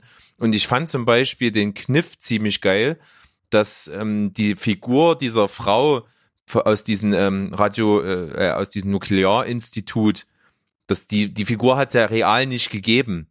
Die Figur ist ja im Prinzip nur in die Serie reingeschrieben worden als Stellvertreterin für ganz, ganz viele Wissenschaftler, die diesen ähm, Wissenschaftler, der da im Vordergrund steht, diesen äh, Les Lesanov oder so ähnlich, ich habe mit den russischen Namen echter Probleme, ja. ähm, dass die quasi den da, die, die hat den ja in der Serie unterstützt und das, die steht im Prinzip für die ganz vielen Wissenschaftler, die ihn den Rücken gestärkt haben. Hm. Ja, das ist auf jeden Fall total äh, intelligent äh, gemacht und halt äh, für die Serie natürlich absolut von, von Vorteil, weil, wie du ja selbst schon sagst, man muss ja erstmal so durchsteigen. Einige sehen sich auch relativ ähnlich, haben dann diese russischen Namen, die für den einen oder anderen dann vielleicht auch etwas ähnlich im Ohr klingen. Also man muss da schon auch ein bisschen schauen, dass man auch weiß, wer wer ist. Und da ist es natürlich absolut sinnvoll, das dann so zu lösen. Und das ist auch, denke ich, völlig legitim, das so zu machen. Ja, und was die, was die Serie für mich halt extrem gut einfängt, ist halt einfach diese, diese extreme Angst einer sowieso schon ähm, auf dem absteigenden äh, Ast befindlichen Supermacht halt noch mehr an Macht zu verlieren. Also die haben ja wirklich alles probiert, das irgendwie zu ver verschleiern und das einfach schön zu reden und zu sagen, das ist doch gar nicht, ist doch gar nicht so schlimm und ach, da ist gar nichts passiert und äh, bis man es dann halt aber einfach nicht mehr äh, sozusagen hinterm Berg halten konnte, weil das dann doch einfach durchgedrungen ist nach außen und das fängt die Serie extrem gut ein. Also ja, und wenn man sich das halt mal wirklich vor Augen führt, dass einfach nur diese Eitelkeit, nenne ich es jetzt mal, das wahnsinnig vielen Leuten das Leben und die Gesundheit gekostet hat, dass, dass es nicht miteinander gegeneinander aufzuwiegen ist, das ist schon echt unfassbar. Ja, und das, das lässt einen dann wirklich mit, mit vielen Gefühlen nach dem Ende der Serie dort sitzen und noch die ein oder andere Sekunde oder Minute drüber nachdenken. Also ich saß wirklich dann beim Abs Abspann da und habe halt einfach wirklich, ja, es, es, man hat sich unbehaglich gefühlt. Ja, das wirkt. Das wirkt sehr nach. Wie gesagt, bei mir neun von zehn nahezu perfekt und wirklich meisterwerkig. Ja, für, äh, ich, ich habe halt einfach nichts an der Serie auszusetzen, deswegen habe ich zehn von zehn gegeben. Nicht schlecht. Da sind wir zusammen beim Schnitt von 9,5 und das wird, glaube ich, dem sehr gerecht, wie es momentan gehypt und äh, in der großen Masse der Menschen aufgenommen wird. Also wirklich, wer äh, immer noch gezweifelt hat, ob es wirklich so gut ist, ja, es ist wirklich so gut. Und es ist, es ist eine gute Serie, aber ich würde sie nicht in die Liste meiner Lieblingsserien aufnehmen, weil das ist keine Feel-Good-Serie. Das guckt man sich nicht an, um halt sich gut zu fühlen. Das ist halt was Intensives. Nein. Nichtsdestotrotz, glaube ich, werde ich die mir irgendwann nochmal angucken. In naher Zukunft ich definitiv nicht, aber. Nee, da nicht, aber. Irgendwann. irgendwann das, ich glaube, das lohnt schauen. sich. Na gut. Aber schön, dass wir, dass wir uns noch dran erinnert haben. Wollten wir ja machen. Ja. Haben wir unser Versprechen eingehalten, finde ich super. So, Filme. Ja, bitte. Also soll ich jetzt direkt anfangen? Ja klar, du hast ja drei, ich habe zwei, also fängst du an und beendest. Das macht, das macht Sinn. Ähm, ich habe ein YouTube-Video vorgeschlagen bekommen. Da ging es um die besten Netflix-Filme 2019, die keiner kennt. Und da wurde als erstes gleich vorgeschlagen The Revenger. Das ist ein, oh, ich hoffe, ich sage es jetzt nicht falsch, ich glaube ein koreanischer Film. Ähm, ein Martial Arts Film, natürlich, wie soll es anders sein? Ähm, ist auch nicht synchronisiert, also nur mit Untertiteln zu sehen. Und ja, in dem Video wurden natürlich auch kleine Ausschnitte gezeigt und da habe ich mir gedacht, ja, warum nicht? Ich bin für solche Filme ja äh, empfänglich.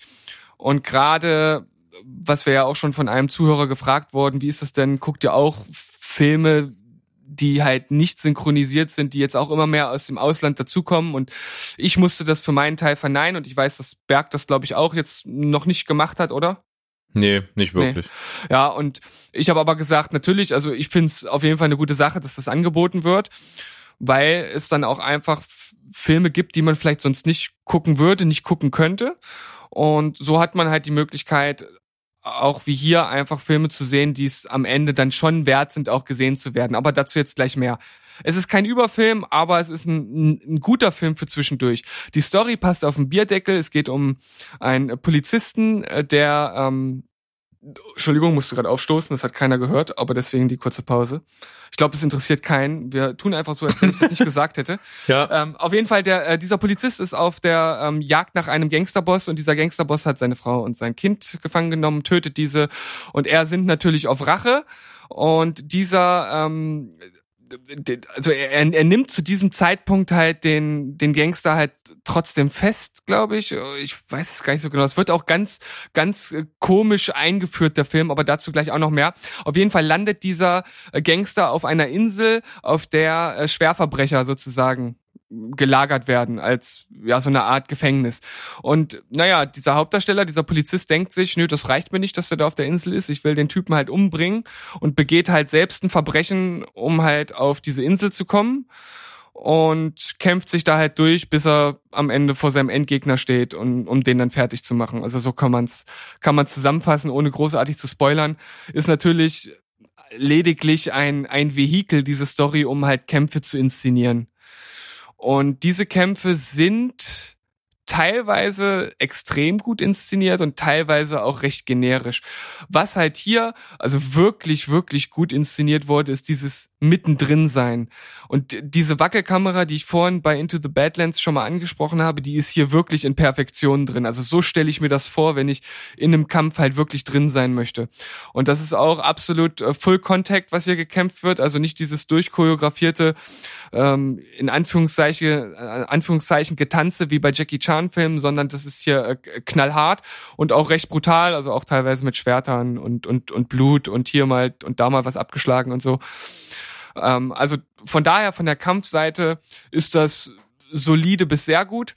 Was hier dem einen oder anderen mit Sicherheit übel aufstoßen wird, ist diese typische ähm, Klamauk-Inszenierung von teilweise asiatischen Filmen.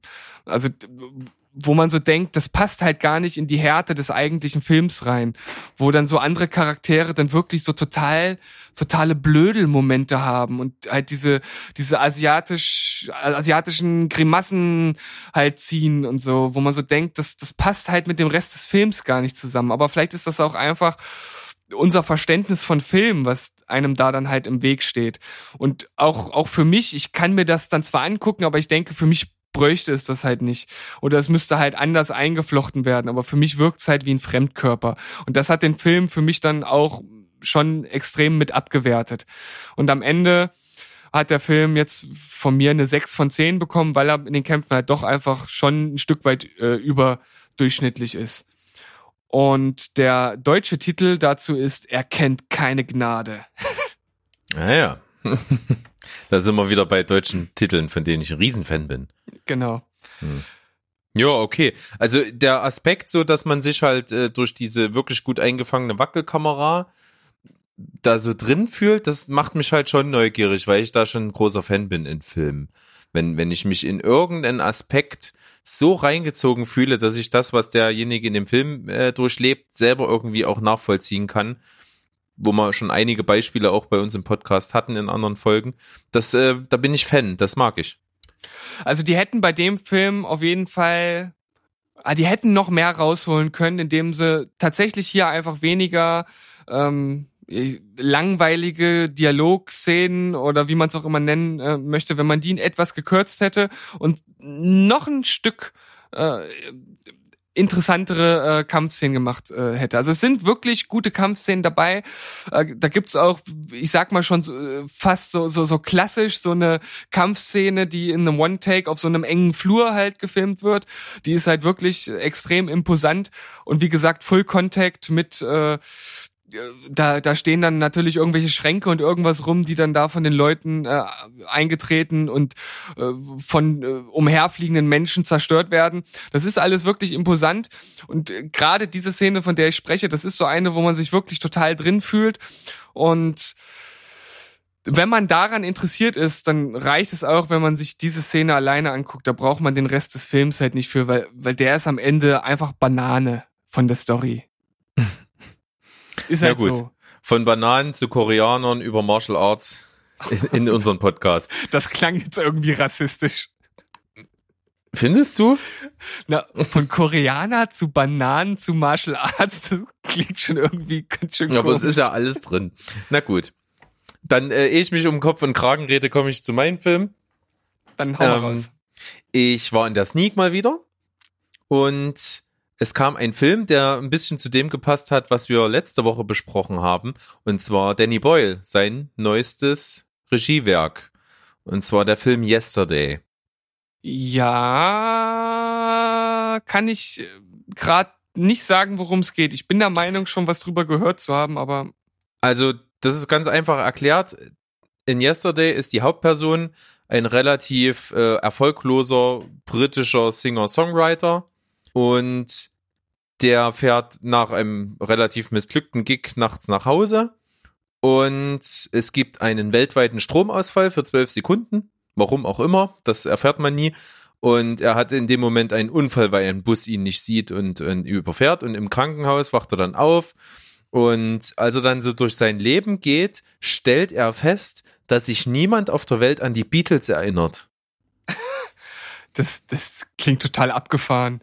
Ja, finde ich von der Idee her interessant, weil ich auch schon ähnliche Momente hatte, wo ich mich immer mal so gesagt habe, oh, wenn es die und die Band nicht nie gegeben hätte und du wüsstest jetzt, äh, du könntest dieses Album jetzt schreiben, wird es da bekannt werden oder nicht und so.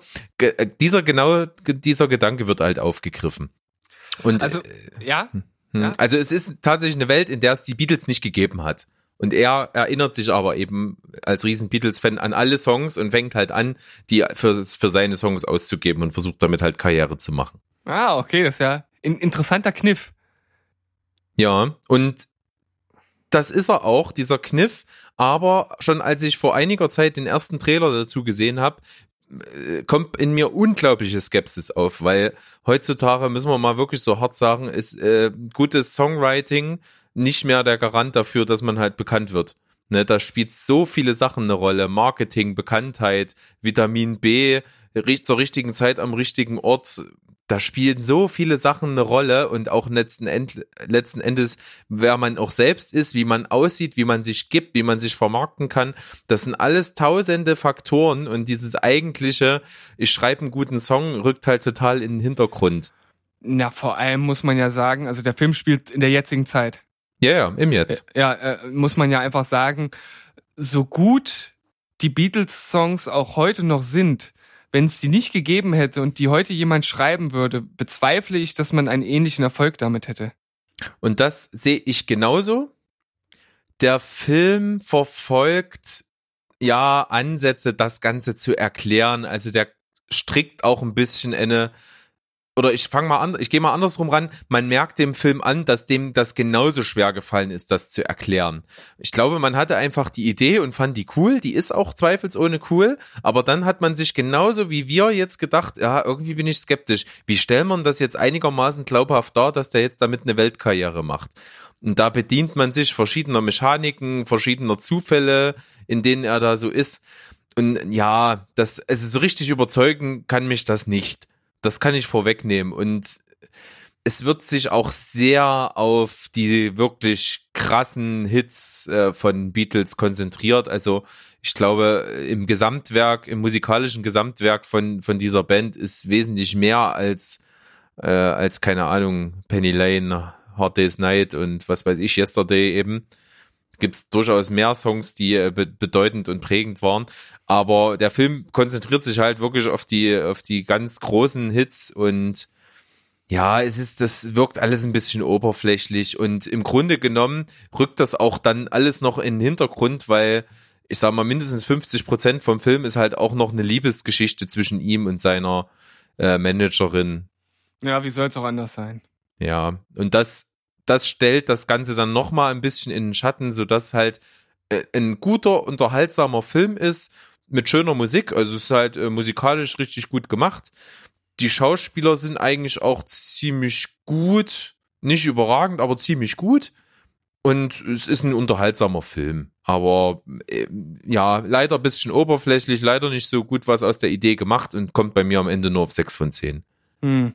Und es wird wahrscheinlich auch nicht erklärt, warum die Leute die Beatles nicht kennen oder wie es dann dazu kam. Das ist Nee. einfach so. Nee, das ist einfach, das ist einfach so. Es gibt einige Sachen, die fehlen. Das ist wieder ein Aspekt, der ganz cool gemacht ist. Es, die Beatles sind nicht das einzige, was es nie gegeben hat. Da gibt's Ah, noch ein paar, okay. paar andere Sachen, die es nie gegeben hat. Das ist, das ist ganz witzig. Das sind, aber davon hätte ich mir mehr gewünscht, dass auf diesen Aspekt besonders eingegangen wird, dass halt eben irgendwelche Sachen nie gegeben hat und was das bedeutet und was das so für Auswirkungen hat.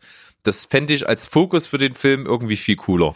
Ah, Ich, ich bin da so ein bisschen zwiegespalten, was halt diese, äh, die, ja, dieser Kniff, da ist einfach irgendwas weg und keiner kann es erklären. Auf der einen Seite kann man das offen lassen und das, man kann dann einfach drüber diskutieren, wobei ich meine, was heißt diskutieren? Da kann man Theorien aufstellen, wahrscheinlich 10.000 unterschiedliche.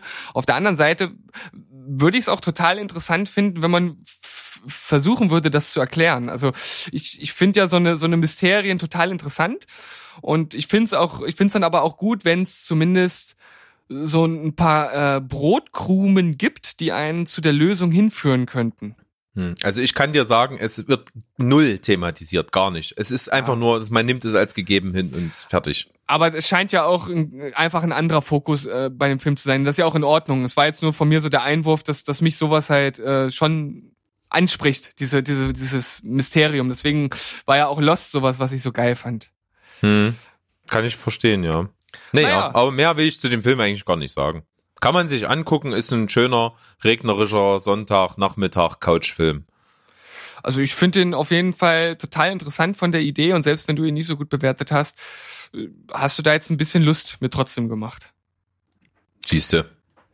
So, dann äh, schieße ich mal mit dem nächsten Film los. Und zwar habe ich mir wieder eine Doku angeguckt. Und zwar diesmal äh, zum Thema Umwelt. Äh, heißt Die grüne Lüge und ist von Werner Bothe. Und Werner Bothe hat auch schon Plastic Planet gemacht. Da ging es also um Plastik und Plastikvermeidung. Und den Film habe ich auch gesehen. Den fand ich eigentlich gar nicht so schlecht. Ähm, habe auch das dazugehörige Buch damals gelesen und dementsprechend dachte ich, das könnte auch was sein, was mich interessiert und Aber tu mir einen Gefallen, fass dich kurz. ich, ich, ja, ich, ich gebe mein Bestes, mich kurz zu fassen und meine, meine Stimme, die wird mir da schon einen Riegel vorschieben, dass ich nicht wieder einen siebenminütigen Monolog rede, bei dem die Heuballen im Hintergrund schon lang wehen. Also ich versuche mich kurz zu fassen. Zeit läuft. Zeit läuft. Also, äh, ja, die grüne Lüge. Es geht also um, Gre um Greenwashing, also darum, dass ja es mittlerweile mehr Marketing von großen Firmen ist, sich auch das Umweltbewusstsein auf die Fahne zu schreiben, als auch wirklich umweltbewusst zu agieren. Und da gibt's dann so einige Beispiele, die sozusagen abgegrast werden. Dabei ist, ist ein großer Aspekt ähm, Palmöl. Palmöl ist ja etwas, was in 50 Prozent aller Produkte im Supermarkt zu finden ist und wofür einfach unglaublich viel Regenwald gerodet wird. Ähm, es werden Monokulturen angelegt, die halt auch für nichts anderes mehr genutzt werden können. Also das ist äh, umwelttechnisch ist das schon eine, ziemliche Schweinerei. Und wie gesagt, wenn man als normaler Konsument im Supermarkt einkaufen geht, kommt man da halt nicht drum herum, außer man vermeidet es halt bewusst und das machen ja nun die meisten Menschen nicht. Und da geht's dann halt in diesem ersten Drittel des Films darum, was ist denn mit nachhaltigem Palmöl? Und da wird dann halt relativ klar halt gezeigt, dass es im Grunde genommen nachhaltiges Palmöl nicht gibt. Also jedem, dem das da am Herzen liegt, dem bleibt halt nichts anderes übrig, als zu versuchen, auf entsprechende Produkte halt zu verzichten. Dann äh, geht der Film ähm, über äh, Richtung äh, Energieerzeugung. Also es geht dann um äh, Braunkohle äh, und Elektroautos. Und ähm, ich denke, jeder, der sich auch schon mal mit den Themen, und wenn es nur oberflächlich äh, ist, mal beschäftigt hat, der weiß, dass halt Elektroautos auch nicht äh, der Weisheit letzten äh, Schluss sind, äh, weil halt einfach die äh, Lithium-Batterien auch irgendwo herkommen müssen und das gerade in den südamerikanischen Ländern Chile und Peru, ich weiß es gerade nicht ganz genau, sind vor allem zwei Länder, dass das da halt auch eine extreme, ja, halt einfach eine extreme Sauerei für die Umwelt ist. Ganz zu schweigen von der Nicht-Umsetzbarkeit äh, infrastrukturell von dieser ganzen, wie das laufen soll.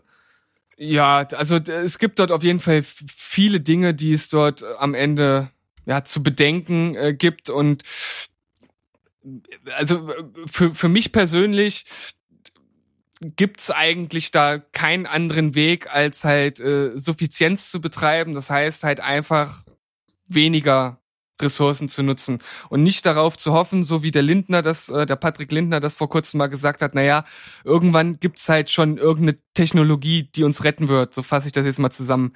Das, das ist halt ziemlich fahrlässig. Gerade, ja, jeder weiß, wie es um den Klimawandel beschert ist und dass, äh, dass wir da schon, äh, ja, an der Stelle sind, wo, wo man schon deutlich handeln müsste. Dann einfach zu sagen, naja, irgendwann gibt's halt Technologien, die, da, da können wir dann schon so weitermachen wie bisher, finde ich halt äh, schwierig. Ich bin jetzt mit Sicherheit auch kein, kein äh, Engel, der äh, alles richtig macht.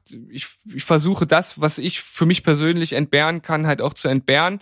Und das zeigt der Film, denke ich mal, schon ganz gut.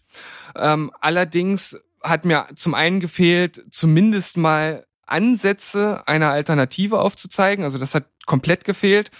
Dann ist der Film, wie gesagt, von Werner Bote und noch einer anderen Person, der sich ins Boot geholt hat. Das ist eine ja, eine Expertin zum Thema äh, Greenwashing und die ziehen das von Anfang an so auf und das sagen die auch, äh, er ist so der Good Cop und sie ist der Bad Cop und das wirkt halt extrem auf, aufgesetzt. Also er immer so nach dem Motto, äh, ja, warum machen wir denn nicht einfach so weiter und fragt halt immer so dumm naiv nach. Und klar, man merkt, dass das alles so ein bisschen gespielt ist, aber es ist halt auch dann irgendwann ein bisschen nervig und vor allem ihre äh, latent äh, passiv-aggressive Art ist auch extrem anstrengend. Und diese beiden Sachen haben mich dann schon, schon recht doll gestört. Wer aber noch nichts von dem Thema weiß, der kann hier auf jeden Fall einen sehr guten Einstieg ins Thema finden und deshalb habe ich sechs von zehn gegeben. Bin ich unter sieben Minuten geblieben? Ja, wir sind bei knapp über vier. Gut. ja, ist nicht schlecht. Nee, okay. Kann man durchaus mal machen. Ist auch was, was mich mal interessieren würde, aber ich lege halt schon immer bei Dokus Wert auf äh, verschiedene Sichten halt eben und dass das eben nicht so einseitig dargestellt wird, was ja hier wohl anscheinend ein bisschen der Fall ist. Ja, das stimmt. Wobei sie sich natürlich auch, ich, ich sag mal, die größten Sünder rausgesucht haben, bei denen es dann auch relativ schwer wird, das von der anderen Seite, ähm, ich, ich sag mal, noch mit validen Argumenten ähm, gut darzustellen. Also es gibt natürlich so andere Sachen, wo man dann auch wirklich zwei Seiten der Medaille hat. Aber wenn man sich dann gerade mal anguckt, RWE, Hambacher Forst und so weiter. Äh, es gibt da ja schon Beispiele, wo man halt äh, wirklich sagt, muss, muss das sein? Also ist das jetzt wirklich etwas, was man braucht und was sinnvoll ist?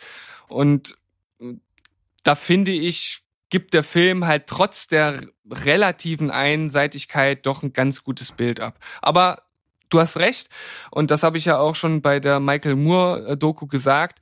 Äh, man soll immer beide Seiten der Medaille betrachten und nicht einfach dann so eine Doku schauen und danach sagen, oh Mensch, also das ist ja so, das ist ja sowas von richtig und dann sozusagen die andere Seite gleich komplett ausblenden und da gar nicht mehr drauf schauen. Und das ist wirklich, wirklich schwierig, das halt so umzusetzen, dass man dann am Ende auch noch ein für sich, ja, in Anführungszeichen gutes, richtiges Ergebnis halt hat.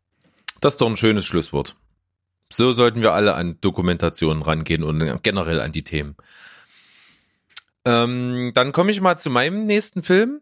Und zwar ist das was, was dir auch durchaus gefallen würde. Ich habe den Tipp zu diesem Film bekommen, als ich mir mal meinerseits äh, bei einem Bekannten von mir auf Moviepilot einen Podcast angehört habe, in dem die auch komplett Game of Thrones besprochen haben über, oh, ich glaube, dreieinhalb Stunden oder mehr. Es war wirklich sehr, sehr lang. Aber man hat mal ganz kurz drüber gesprochen, was die Schauspieler so machen. Und da ging es um Peter Dinklage, der ja den Tyrion Lannister spielt. Und der hat in einem Film mitgespielt aus dem Jahr, ich glaube, 2007. Also auch schon ein Stück her. Und zwar heißt der Sterben für Anfänger. Ja, den, den gibt's auch irgendwo auf einem Streaming-Portal, habe ich letztens gesehen. Aktuell bei Netflix zu sehen. Richtig. Ja. Und ähm, das ist wirklich ein Film, der sich lohnt. Wobei ich schon vorwegnehmen muss, hätte ich den damals 2007 gesehen, ich glaube, ich hätte ihn richtig, richtig gut bewertet. Aber der ist schon ein kleines bisschen altbacken mittlerweile und wirkt nicht ganz so fresh und ist deswegen ein kleines bisschen schlechter in meiner Bewertung weggekommen. Äh, Im Grunde genommen ist es halt eine schöne schwarze britische Komödie. Es geht um eine Familie, wo der Vater stirbt und äh, ja, äh, der wird, die Leiche wird auf den Landsitz dieser Familie gebracht, also eine etwas wohlhabendere Familie. Und dort soll die Beerdigung ausgerichtet werden mit sehr, sehr vielen Gästen. Natürlich viele Familienangehörige, aber auch ein paar Bekannte, ähm, die den kannten. Und es wird also quasi die ganze Trauergesellschaft auf diesen Landsitz dann da eingeladen. Und da passiert halt ganz viel halt rundherum. Es sind viele kleine Handlungen, die so parallel laufen. Ne, jeder, jeder Charakter, der da beleuchtet wird, hat so ein bisschen seine eigene kleine Story, seine eigenen kleinen Dämonen und seine eigenen kleinen äh, Problemchen, mit denen er dort vor Ort eben hadert. Und das läuft alles so parallel und da, äh, es, im Endeffekt geht es darum, dass diese Trauerfeier auf diesem Landsitz total aus dem Ruder läuft und völlig katastrophal ist am Ende für alle Beteiligten. Und äh, das ist ziemlich cool. Das führt zu sehr vielen lustigen Szenen. Es ist schauspielerisch sehr gut, äh, obwohl Peter Dinklage äh, spielt nur eine Nebenrolle, aber auch eine ziemlich coole. Und das ist also wirklich so dieser Prototyp eines einer typischen schwarzen britischen Komödie. Das kann man so zusammenfassen. Ja, das, das klingt äh, super interessant und ja, spätestens jetzt durch, durch Game of Thrones und ich kannte ja auch schon vorher äh, den guten Peter Dinklage durch äh, Niptak, äh, bin ich schon ein Stück weit äh, Peter Dinklage-Fan. Also der ist halt echt, ist halt echt ein guter Schauspieler. Ich sehe ihn halt einfach gerne. Es ist ein super charismatischer Typ. Und dann in so einer schwarzen britischen Komödie, das kann ich mir schon wirklich gut vorstellen. Das funktioniert auch sehr gut, wobei man sagen muss, er hat relativ wenig Screentime. Also es sind schon andere Schauspieler, die da ähm, die tragenden Rollen spielen.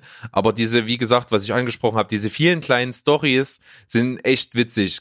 Zum Beispiel ganz am Anfang, das kann man verraten, das passiert gleich am Anfang, ähm, sind, äh, ich glaube, die, die Nichte, ja, die Nichte des Verstorbenen ähm, fährt mit ihrem Mann auf diese Beerdigung und holt ihren Bruder noch vorher ab. Und äh, der ist halt so ein, ja, der, der stellt halt Drogen her, der ist irgendwie Pharma-Student. Und der, ja, die gibt ihrem Ehemann halt aus Versehen eine von diesen Mega-Drogen, mit denen er gerade experimentiert hat. Und der ist halt die ganze Zeit bei der Beerdigung voll auf dem Trip. Und das ist halt schon wirklich, wirklich gut. Also es ist eine der witzigsten Sachen, die sich durch diesen Film zieht, weil immer wie dieser Typ, wie der sich verhält und wie der das spielt, ist so lustig. Man muss natürlich sagen, wenn du sowas spielst, hast du natürlich alle Möglichkeiten keiner weiß halt, wie sowas dann aussieht. Ne? Du hast auch keinen Bezugspunkt, weil experimentelle Droge, keiner weiß, wie die wirkt.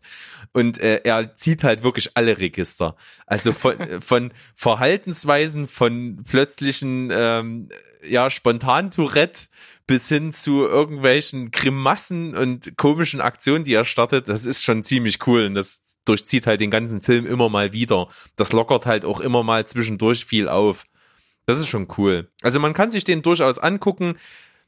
Und ich habe jetzt dadurch, dass er ein kleines bisschen altbacken ist und man diese Art, wie so ein Film gemacht ist, schon irgendwie sehr, sehr kennt, nur jetzt mit sieben von zehn bewertet, ist aber trotzdem ein ziemlich cooler Film, den ich mir auch bestimmt nochmal angucken würde. Ja, das klingt auf jeden Fall total interessant. Und da ich den ja selbst äh, erst vor kurzem auf Netflix erspäht habe beim Durchscrollen, liegt es ja nahe, dass ich da vielleicht auch mal einen Blick riskieren werde. Und wie gesagt, alleine das, was du jetzt beschrieben hast, macht auf jeden Fall Lust auf mehr. Ich hoffe, unsere Zuhörer haben auch ein bisschen Lust darauf bekommen. Das hoffe ich doch. Also Empfehlung von mir. Ja, cool. Dann können wir ja jetzt mit einem Film abschließen, der auch eine definitive Empfehlung von mir bekommen wird. Ja, oder schön. Schon, oder in meinem Kopf schon bekommen hat und ich werde sie gleich laut aussprechen. Und zwar habe ich Baby Driver geguckt. Ah ja. Habe ich auch Also, schon gesehen. Wirklich absolut kurzweiliger Film, der super gut unterhält. Äh, Alleine schon der, der Regisseur ist für mich ein Garant für gute, kurzweilige Unterhaltung. Es handelt sich ja um Edgar Wright, der den Film gemacht hat. Und der hat ja schon alleine mit der Cornetto-Trilogie für mich, ja, ich, ich will fast sagen, eine Trilogie für die Ewigkeit äh, erschaffen. Ähm, Shaun of the Dead, Hot Fuzz und äh, The World's End. Also wirklich drei Filme, die in eigentlich relativ unterschiedlich sind, aber trotzdem halt diese, diesen typischen Edgar Wright Humor und auch diese, diese Schnitttechnik, die er halt nutzt, die auch bei Baby Driver halt wieder eingesetzt wird, diese schnellen, schnellen Schnitte, das ist halt, ist halt schon total cool. Und alleine deshalb habe ich mir schon gedacht, dass der Film mir sehr gut gefallen wird. Und ich hatte ja natürlich auch vorher gehört, ähm, beziehungsweise gelesen, dass die Kritiken auch entsprechend waren, schon damals, als er ins Kino kam. Und deshalb war ich umso angetaner, als ich ihn dann entdeckt habe. Im, ich weiß gar nicht, bei Netflix war es, glaube ich. Ist der jetzt online? Ja, der Bin ist jetzt ganz neu gerade, ja. Genau. Ähm, ja, die, die Story ist ja jetzt auch im Grunde genommen nicht wirklich was Besonderes. Es geht um den Fluchtwagenfahrer Baby. Und Baby heißt Baby, weil er halt noch sehr jung ist. Und er hat seit einem Autounfall in seiner frühen Kindheit einen Tinnitus und hört halt die ganze Zeit Musik. Das ist so sein, sein Markenzeichen. Und deshalb denken die ganzen Leute, mit denen er halt seine äh, Aufträge fährt, also er ist Fluchtwagenfahrer für ähm, Banküberfälle und ähnliches, die denken halt immer, er hört überhaupt gar nicht zu, weil er die ganze Zeit Musik hört, aber er kriegt halt alles mit, er ist super aufnahmefähig und ein schlauer Kerl, der halt auch super Auto fahren kann. Und er arbeitet für den Gangsterboss Doc, gespielt von Kevin Spacey. Und neben Kevin Spacey sind auch noch ein paar andere Schauspieler dabei, die ich in der Regel ganz cool finde und die halt hier auch in den, in den Filmen halt extrem gut reinpassen. Zum einen John Berntal, der ähm, in den ersten beiden Staffeln von The Walking Dead mitgespielt hat und auch den Punisher in der Serie ähm, Punisher und äh, Daredevil spielt. Dann haben wir Jamie Foxx mit an Bord und eine der Hauptrollen noch John Hamm, der bei Mad Men die Hauptrolle gespielt hatte. Und ja, am Ende geht's halt einfach darum, dass er halt entsprechend Aufträge äh, fährt. Das Ganze ist super rasant inszeniert. Es sind wirklich nervenaufreibende äh, Verfolgungsjagden drin, die super geschnitten sind. Macht super Spaß, sich das anzuschauen. Und ja, am Ende geht's halt einfach darum, dass er sozusagen Schulden bei Doc, also bei diesem Gangsterboss hat und naja, so ein bisschen klischeehaft, so hier ein, eine Aufgabe, ein Job, den musst du noch erledigen und dann bist du frei. Und das macht er natürlich, am Ende ist er natürlich immer noch nicht ganz frei und muss dann irgendwie schauen, wie er da halt rauskommt. Es gibt auch ein Love Interest, was dann noch ein bisschen mit reinspielt. Und das Ganze wird aber auf eine sehr unterhaltsame Art und Weise am Ende äh, gelöst. Also für mich ist das ein absolut unterhaltsamer, empfehlenswerter Film, den ich mit einer 8 von 10 bewertet habe. Ja, nice. Pflichte ich dir auf jeden Fall bei. Ich glaube, der war mir, als ich ihn gesehen habe, ein bisschen zu standardmäßig klischeehaft, was du jetzt kurz angerissen hast, ist aber bei so einem Film natürlich auch zu erwarten. Hat vom Style her, genau wie du sagst, so diesen, diesen ganz typischen äh, britischer Gangster-Komödie, Action-Streifen-Flair. Ne, hätte auch von Guy Ritchie sein können, sag ich mal. Also das kommt halt Ja. extrem cool rüber. Die Figuren sind geil, die haben auch Spaß, das merkt man vor allen Dingen auch Jamie Foxx an und äh, Kevin Spacey spielt, was er am besten spielen kann, halt eine verachtenswerte Drecksau. Das ist einfach so. Und äh, ganz lustiger Fun Fact, die weibliche Hauptrolle, also sein Love Interest, äh, äh, gespielt von Lily James, die Lily James ist auch die Hauptrolle in Yesterday. Ah, okay. Ja. Das ist Die- ja jetzt eine, eine interessante Verknüpfung. Ja, rein zufällig, aber passt. Verrückt. Ja, die hat mir auch bei Yesterday äh, ziemlich gut gefallen. Also die, die macht ihr Ding ganz gut. Ja, die spielt auch in Baby Driver Ja, überzeugend. Also, um es zusammenzufassen, wirklich kurzweiliger Film, peppig geschnitten, unterhält total gut, ist auch gerade die Kombination zwischen Action und Musik ist sehr, sehr cool gemacht in dem Film, ist natürlich auch ein wesentlicher Bestandteil und macht Spaß, kann man sich angucken, habe ich selber mit sieben von zehn bewertet, aber kann absolut empfehlen, der, wenn man sich wirklich mal unterhalten will, ist echt super Film dafür. Auf jeden Fall. Und genau diese, diese standardmäßige, was du angesprochen hast, neben diesem ganzen Guten, wird halt durch diese äh, wirklich gut agierenden Schauspieler dann nochmal ähm, aufgewogen, so dass wir da mit, mit acht und sieben denke ich, ein ganz gutes Rating getroffen haben. Ja, coole Sache. Dann schließen wir das ab, unsere Filmrunde. Und jetzt muss ich sagen, jetzt haben wir deine Stimme natürlich schon wieder ganz schön strapaziert, hä? Ja, aber sie hat, sie hat äh, ganz gut durchgehalten. Also ich äh, hätte gedacht, dass es schlimmer ist, aber läuft. Ja, schön. Freut mich. Hat mir auch Spaß gemacht wieder und dann, ja, gucken wir mal, dass seine Stimme zur Listenfolge, die ja noch vor uns liegt, wieder fit haben. Denn es geht um Kammerspiele. Kammerspiele. Da wird es auf jeden Fall ein paar interessante Filme geben. Ich habe meine Liste schon zusammengestellt. Also ich bin sozusagen schon bereit. Ich stehe schon in den Startlöchern. Ich denke, du wirst auch schon den einen oder anderen Film im Kopf haben. Und unsere Zuhörer müssen sich aber noch bis Donnerstag gedulden. Und bis dahin verabschieden wir uns mit einem Tschüss, ciao und goodbye. Esst mehr Kartoffelbrei. Wa- Was für ein Scheier, Scheiermalanscher Twist.